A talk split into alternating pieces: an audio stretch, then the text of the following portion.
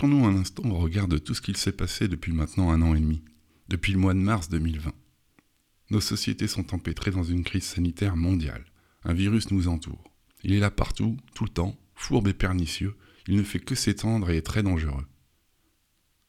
Peut-être avez-vous pensé au Covid-19 Ce virus chinois devenu depuis une grippette qui sert de prétexte au gouvernement du monde entier pour étendre encore plus leur influence dans la vie de leurs sujets Tout cela au mépris total de leur liberté? Si c'est le cas, j'ai le regret de vous informer que le matraquage médiatique autour de cette question sanitaire aura parfaitement fait son effet. Big Brother aura eu raison de vous. Vous avez omis le véritable danger. Car le véritable danger, ce n'est pas le virus biologique, mais le virus idéologique, l'étatovirus, le virus de l'étatisme, ô combien plus dangereux, à tout point de vue. Voilà le danger, voilà l'ennemi, l'étatovirus. Songez au nombre de choses que vous auriez jugées impensables en tout début 2020 et qui se sont pourtant mises en place depuis. Le confinement, ils ne le feront pas, mon brave monsieur, pas plus qu'un couvre-feu. Impossible, voyons, soyons sérieux. Imposer des masques, vous n'y pensez pas, vous êtes en plein délire. Le pass sanitaire, même Ginette, c'est pareil. Tout comme la vaccination obligatoire, jamais ça n'arrivera. Pas plus que le fait que des gens puissent être suspendus de leur activité professionnelle. Jamais, jamais ça n'arrivera. Et pourtant, confinement, couvre-feu, périmètre limité de déplacement, pluie de serfa humiliants à remplir, réglementation d'accès aux produits de première nécessité, réglementation de port du masque en intérieur, en extérieur, vaccination obligatoire, passe sanitaire, suspension de certains professionnels refusant la vaccination, sidérant. L'inefficacité absolue de toutes les inepties et incohérences que nos gouvernements s'emploient à mettre en œuvre sans discontinu est sidérante. la facilité avec laquelle la masse de moutons qui peuplent notre pays s'est pliée aveuglément aux injonctions liberticides est proprement stupéfiante. Des pans entiers de liberté individuelle abandonnés en échange d'une protection plus que douteuse face à un virus. Pas de résistance ou si peu. Les Français, et bien d'autres bien entendu, demeurent passifs face à la disparition de leur liberté. On n'est plus dans une logique de droit, mais dans une logique de permission. Le pass n'a déjà plus de raison sanitaire d'être, mais a une raison de contrôle social. Et le peuple approuve, la horde de crétins hypnotisés approuve, ou consent simplement, sans opposition, sans résistance, sans relief. Tous ensemble, parce que tous ensemble, c'est forcément bien.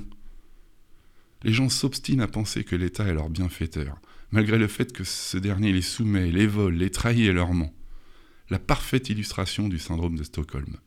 Les moutons aveugles gardent une foi absolue dans l'État.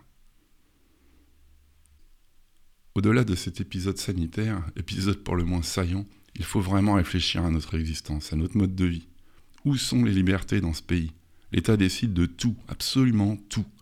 Ce qu'on a le droit de consommer, si on a le droit de pêcher, de chasser, et où, où on traverse la rue, ce qu'on peut construire et comment, ce que doivent apprendre les enfants à l'école, dans quelle école ils doivent se rendre, quelle assurance santé nous devons choisir, et il se trouve que nous n'avons pas le choix, euh, quel sera le montant de nos remboursements, etc., etc.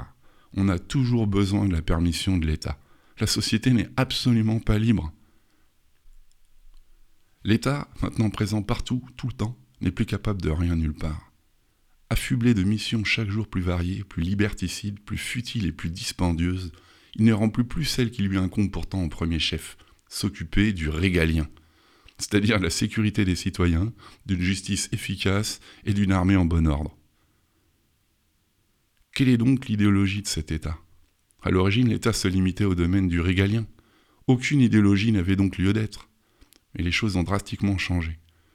On observe différentes mutations de l'étatovirus, tout irrationnellement collectiviste et constructiviste, mais les plus fréquentes et les plus répandues sont connues sous le doux nom de progressisme, de socialisme et d'égalitarisme.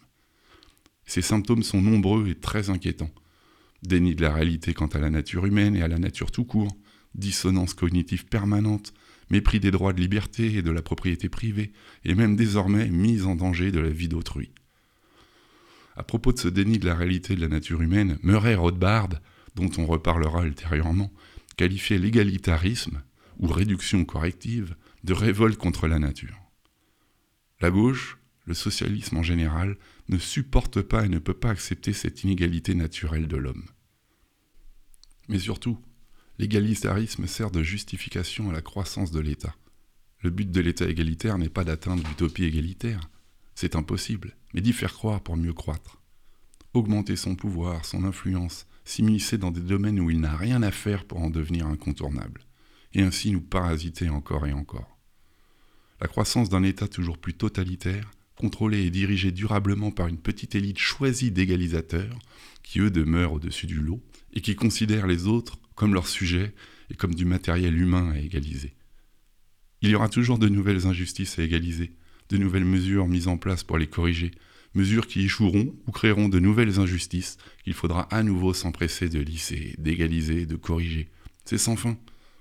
L'État a faim de croissance et soif d'asservissement. L'égalitarisme est le plus grand obstacle à la liberté individuelle, et c'est sans doute, comme je suis porté à le croire, le signe manifeste du déclin de la civilisation. Notre société veut la jouer collectif, au risque, paraît-il, de sombrer dans le plus complet égoïsme et individualisme. Pourtant, mieux vaut laisser à l'individu la liberté de se la jouer collectif, plutôt que de le lui imposer. La solidarité obligatoire a été, est et sera toujours vouée à l'échec. La solidarité doit être choisie, sinon elle perd son essence. À chaque étape, nous concédons des ponts entiers de nos libertés, au nom d'une pseudo-sécurité, en échange d'un service collectif douteux. L'état de droit s'est transformé en droit de l'État. Sous couvert de protection, l'État met ses citoyens sous coupe réglée. L'étatovirus, c'est l'occupant intérieur, l'ennemi au minimum à contenir, voire à abattre. Le seul vaccin pour retrouver notre liberté, c'est le vaccin contre l'État. Avec cet épisode pandémique, le délire de cette machinerie étatique a été poussé à son paroxysme. Nul n'a pu l'ignorer. La fabrique du consentement tourne à plein régime. Et ça marche, ça marche dramatiquement bien. Le catéchisme ambiant est intériorisé, les multiples mensonges, non-dits et incohérences répétées sont vite oubliés pour ne jamais avoir à remettre quoi que ce soit en question, jamais à exprimer un doute. Les gens acceptent de renier des pans entiers de liberté sans broncher, sans opposition, trop souvent sans même être conscients de ce qu'ils perdent. Ils sont admirablement bien domestiqués. Les dogmes de cette idéologie s'immiscent partout et tout le temps par leurs principaux relais. Intellectuels d'abord, vassaux et soldats de première ligne de l'État, médias subventionnés, éducation nationale, associations diverses et variées, expliquent aux masses ce qui est moral, ce qui est immoral, ce qu'il convient de penser, ce qui n'est pas acceptable. Ils agissent comme des slogans publicitaires et s'impriment dans nos cerveaux. Par exemple, la démocratie, c'est la liberté. Si j'y vais bien, c'est juvamine. Le réchauffement climatique est une réalité et il est anthropique.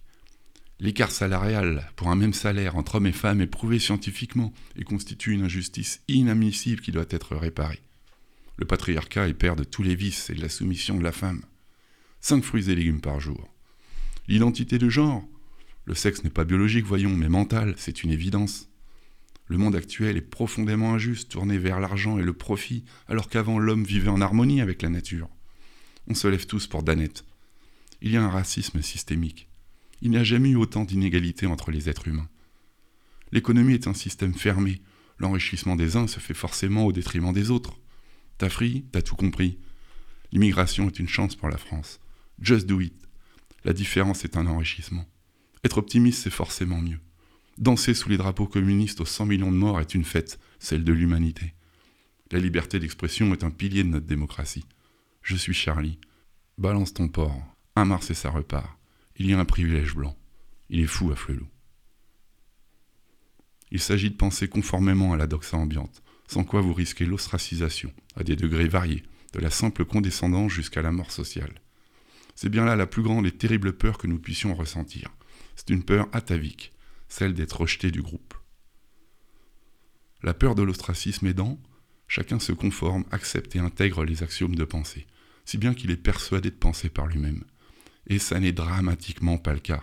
L'individu moyen est pensé. Il pense exactement comme on lui a dit de penser, comme ses maîtres veulent qu'il pense, tout en étant persuadé de penser par lui-même. Et ça lui convient parfaitement. Cette peur est le moteur de notre esclavage mental. C'est précisément elle qui nous rend esclaves, esclaves du maître, de l'État, de Big Brother. Elle nous ferait gober n'importe quoi, n'importe quelle idée aussi stupide et éloignée de la réalité possible, nous préférerons l'avaler, la faire nôtre, plutôt que d'oser prendre le risque de nous faire rejeter par nos pères. À ce propos, une très belle citation d'Aldous Huxley. Je cite La victime de la manipulation mentale ignore qu'elle est une victime. Les murs de sa prison lui sont invisibles et elle se croit libre. L'école étant le catalyseur de toute cette propagande, c'est dès le plus jeune âge que les individus sont bercés par tous les idéaux bien pensants qui leur sont assénés, inculqués, et qui conditionnent tout le reste, afin de leur donner pleinement la capacité d'être de bons moutons, de bons citoyens interchangeables sans complications. L'école a largement contribué à formater nos esprits en nous faisant admettre comme des évidences des choses qui n'en sont pas. L'école participe pleinement à l'uniformisation des points de vue, à ne envisager les choses et les faits que sous un prisme unique qu'on soit à la maternelle, au primaire, au collège, au lycée, en faculté ou dans des grandes écoles, la question est la même. Une éducation d'État sera toujours soucieuse d'éviter d'aborder les idées, les lectures qui pourraient semer le doute sur l'attachement éternel des Français à leur État bouffi et centralisé.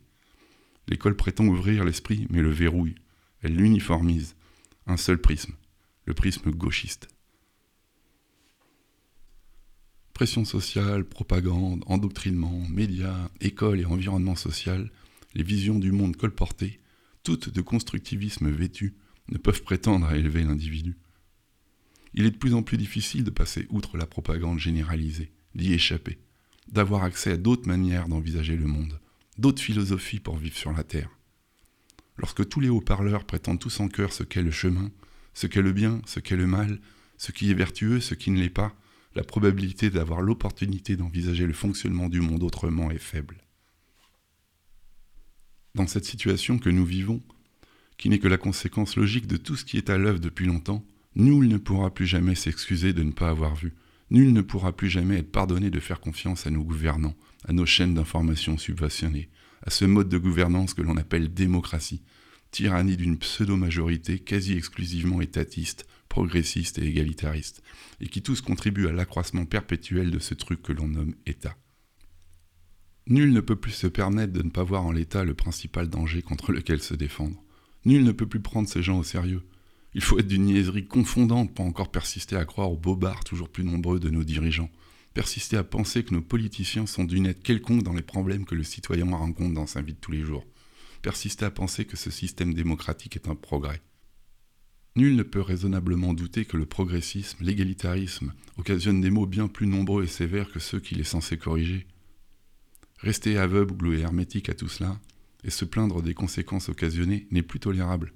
Ceux qui approuvent le mode de gouvernance de la société dans laquelle ils vivent, qui cautionnent l'idéologie dont elle se prévaut, qui ne s'opposent pas à des lois sans cesse plus liberticides, ne sont assurément plus des victimes, mais bien des complices. Il faut ouvrir grand les yeux, il faut se poser, arrêter, observer, réfléchir.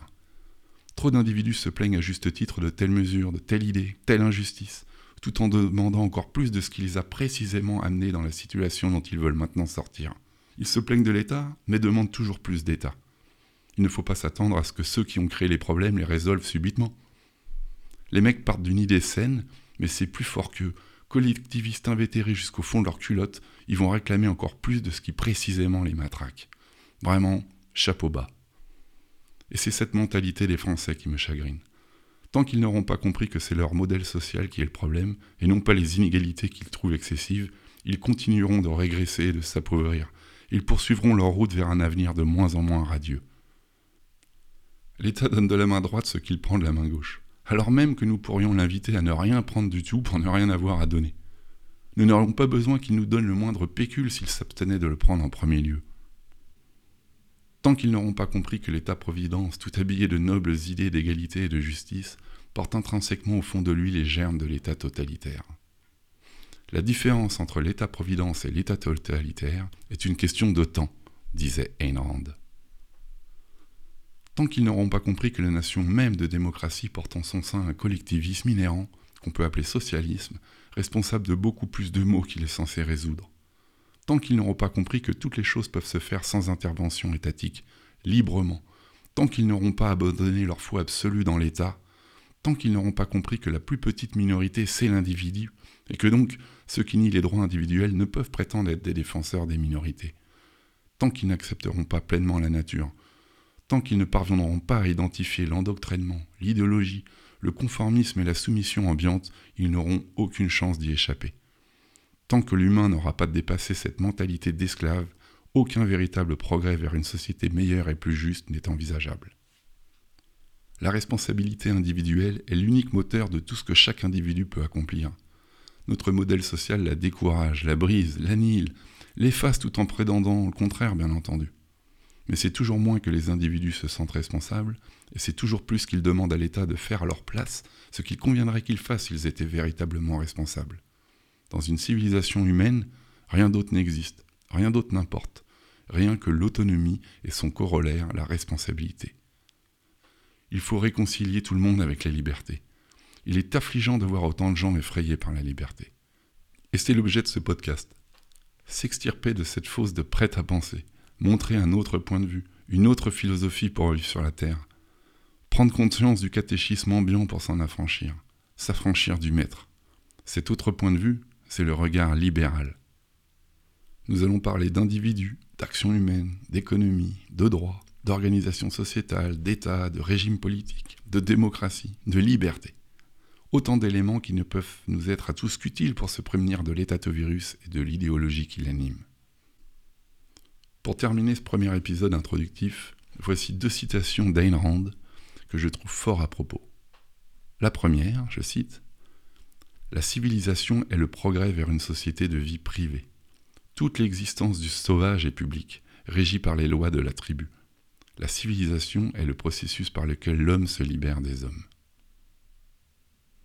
Et la seconde citation, je cite, Quand nous serons parfaitement affranchis de la tribu, que nous ne serons plus soumis à la loi du plus fort, qu'il soit un malfrat ou un gouvernement élu, alors nous serons libres, alors nous serons civilisés. Je vous remercie pour votre écoute. On se retrouve dans le prochain épisode dans lequel nous évoquerons plus en détail ce qu'est l'État. Merci.